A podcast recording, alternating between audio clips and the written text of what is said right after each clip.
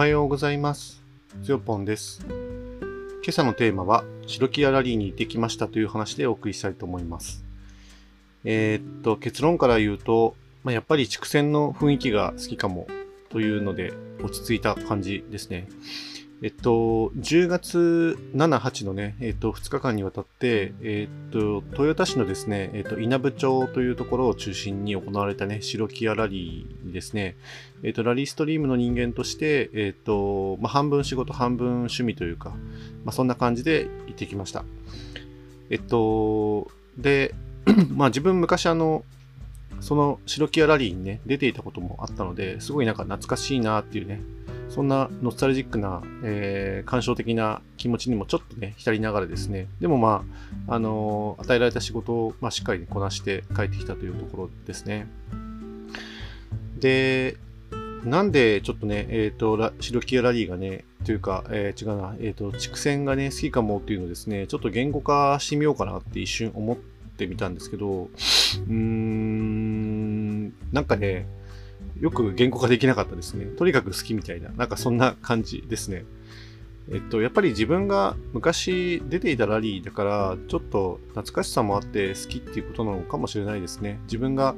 あの、一応一生懸命、その時は一生懸命やってた、あの、参戦してたね、ラリーだったりするので、特にあの、中部畜産というのは、うんと、一応2年間にわたって、えっと、シリーズエントリーをしていましたね。あ、もっと言うと3年間かな。最初の年はチャレンジシリーズというのにエントリーしてて、え次の2年間は、えっ、と、中部畜産にエントリーして、で他のラリーもちょこちょこ、まあ、出たりとかね、してたしていたんですけれども、確か2012年がそのチャレンジシリーズ、2013年と14年が、えっ、と、中部畜産にエントリーと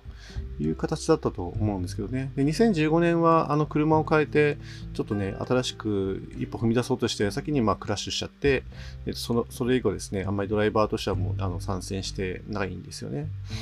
だからまあ、あのー今ね、走れって言われると多分ね、お金びっくりで練習もしないし、全然走れないと思うんですけど、でもなんか、あのー畜産のね、雰囲気、やっぱりその時のね、当時はやっぱ思い出すきっかけにもやっぱなるので、やっぱなんか好きって感じですよね。うん。あとなんか、なんだろうな、みんながなんかその、えっ、と、道具をね、持ち寄って、で、サービスパークにですね、あの、テントを立てて、で、その中でみんなであの、ご飯をね、あの、作って食べるっていうね、あの感じがやっぱりすごくなんか楽しいし、あの、いいんですよね。あの、選手として参加する場合は、なんかその、一生懸命走ってきて、で、サービスの人が、あの、ご飯を用意してくれると、本当にすごいありがたく感じるし、で、そこで、あの、ご飯を食べながら、あの、次のね、戦略を立てたりとか、いろんなね、意見をもらいながら、あの、なんていうのかな、あのしゃ喋ってみたりとか、まあ、それをやって、で、ある程度腹ごなしをして、えー必要な、えーと道具を積んだり、水を積んだり、いろいろ準備して、また次のね、あの、第2セクションへ向かう。なんかあのすごい、なんかその空気感というか、充実した感じがすごい、やっぱり懐かしいなっていうふうに思いますし、まあ、サービスとして多分参加しても、それはすごくね、楽しいんですよね。今の自分だったら多分サービスではもうみんなにコーヒー振る舞いまくって、もう、あの、自分たちのサービスだけじゃなくて、他のサービスの人たちにもみんなね、コーナーコーヒーをね、振る舞いまくるだと思うんですけど、あのやっぱりそうやってその選手がね、あの、戦いやすいようにいろいろ考えて、あの、いろんなものをね、準備して、で、でも選手がね、あの、戦ってる間っていうのは結構暇だったりするので、あの、なんかその閉鎖されてるね、イベントにちょっと、あの、足を運んでみたりとか、あるいはなんか、あの、思い思いに、まあまあ、寝て、寝て過ごしたりとか、あの、お話をね、したりしながら過ごすとか、まあいろんな過ごし方があると思うんですけど、あの、なんか空気の中で、あの、過ごすってとっても面白いんですよね。うん、まあなんかちょっと言語化しようと思ってなかなかできてないんで、またこれは、あの、なんか思い出したらね、語ってみようと思います。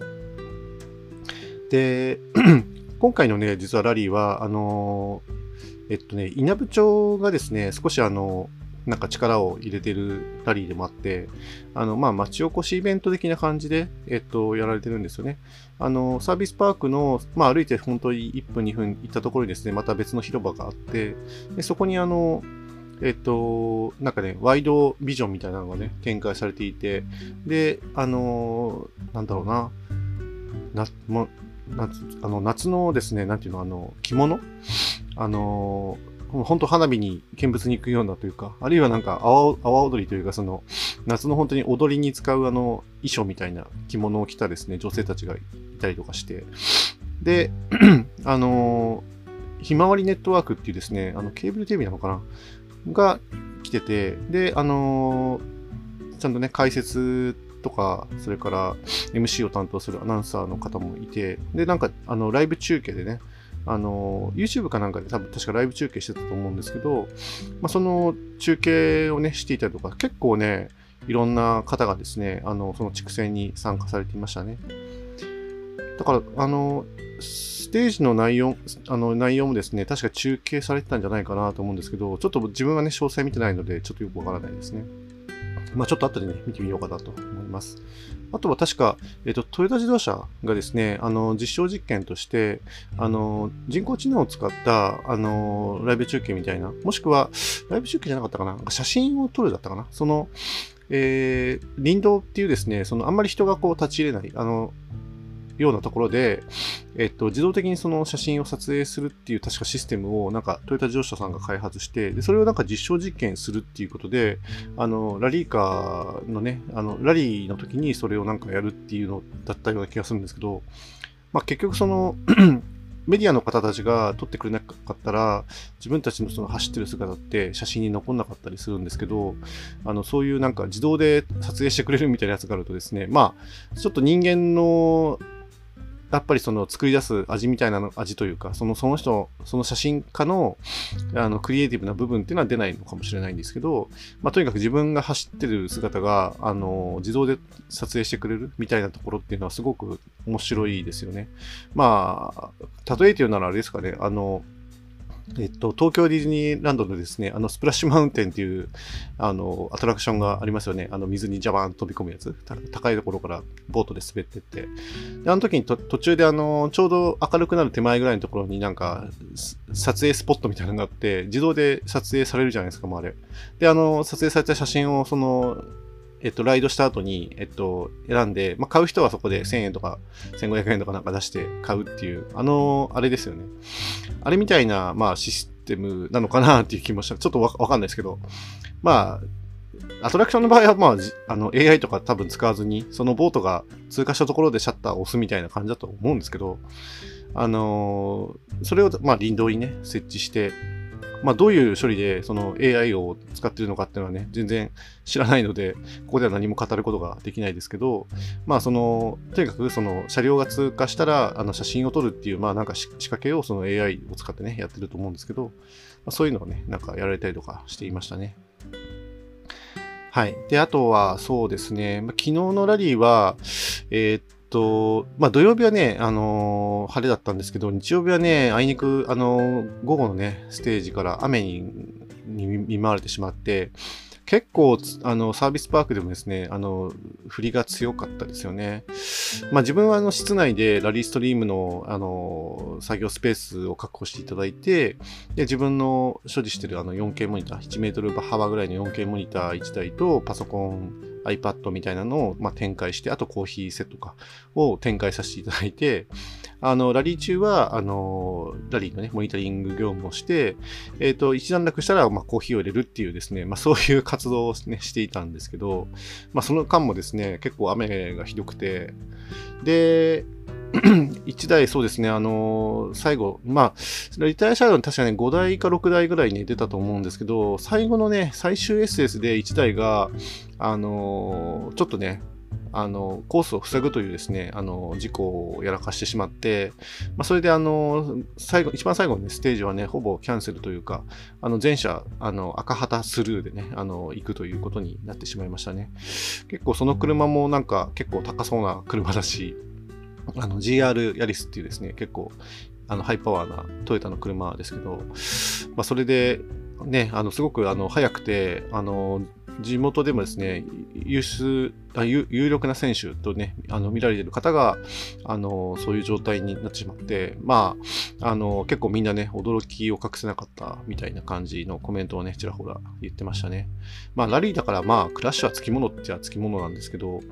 うん、まあ、そうやってその安定的に速い選手でも、やっぱこう、天候の変化で、あの足を取られてしまうみたいなことはやっぱりあるんだなっていうのがラリーで、本当にラリーのね、難しさを思い知った、そんなまあ一戦でもありましたね。はい。であとは、まあ、そうですね、結局、あの、まあ、お家でですね、あの、リモートでモニタリングするのと、まあ、現場に行って、えー、一緒に、みんなと一緒にですね、モニタリングするのでは全然もうね、違うんですけれども、やっぱりあのー、人がね、たくさん出入りするっていうこともあるし、まあ、雨が降ってて、いろいろその気を使わなければいけないっていうこともあるし、なんだろうな、まあ、一人で今回はね、やってるので、まあ、か、替えの要員がいないっていうことで、結構ね、いろんな気を使いながら、まあ、業務してるっていうこともあって、やっぱりなんだかんだ疲れちゃったなと。昨日だから本当帰ってくるときは本当にね、眠々っとしながら運転してですね、あの、本当ね、眠い時の運転って辛いですよね。まあ誰もが経験あると思うんですけどね、運転する人にとっては。まあそれを、でも、まあそうは言ってもですね、自宅からまあ 1時間半も走ればですね、ついてしまうラリー会場だったりするので、まあ、オフィシャルの宿にね、泊まらなくても、あの、下手すると往復できてしまいますよねっていう距離感ではね、あるんですけど。まあでも、とはいえ、あの、オフィシャル宿でね、久々にあの、大部屋で雑魚寝っていうのもね、経験して、あの、まあ自分はあの、自分一人で動いてるので、自分のペースで時間を守って、あの、動けばね、良かったんですけど、なんか、まあそういうのもね、なんか楽しいななんて思いながら、今回のね、ラリー体験してきたという感じですね。はい。ということで、今日はね、あの、ちょっともう、本当に眠々として、あの、ちょっとね、あの、頭の回転も鈍い感じなので、以上にしたいと思います。えー、最後までお聴きくださってありがとうございました。それではまた。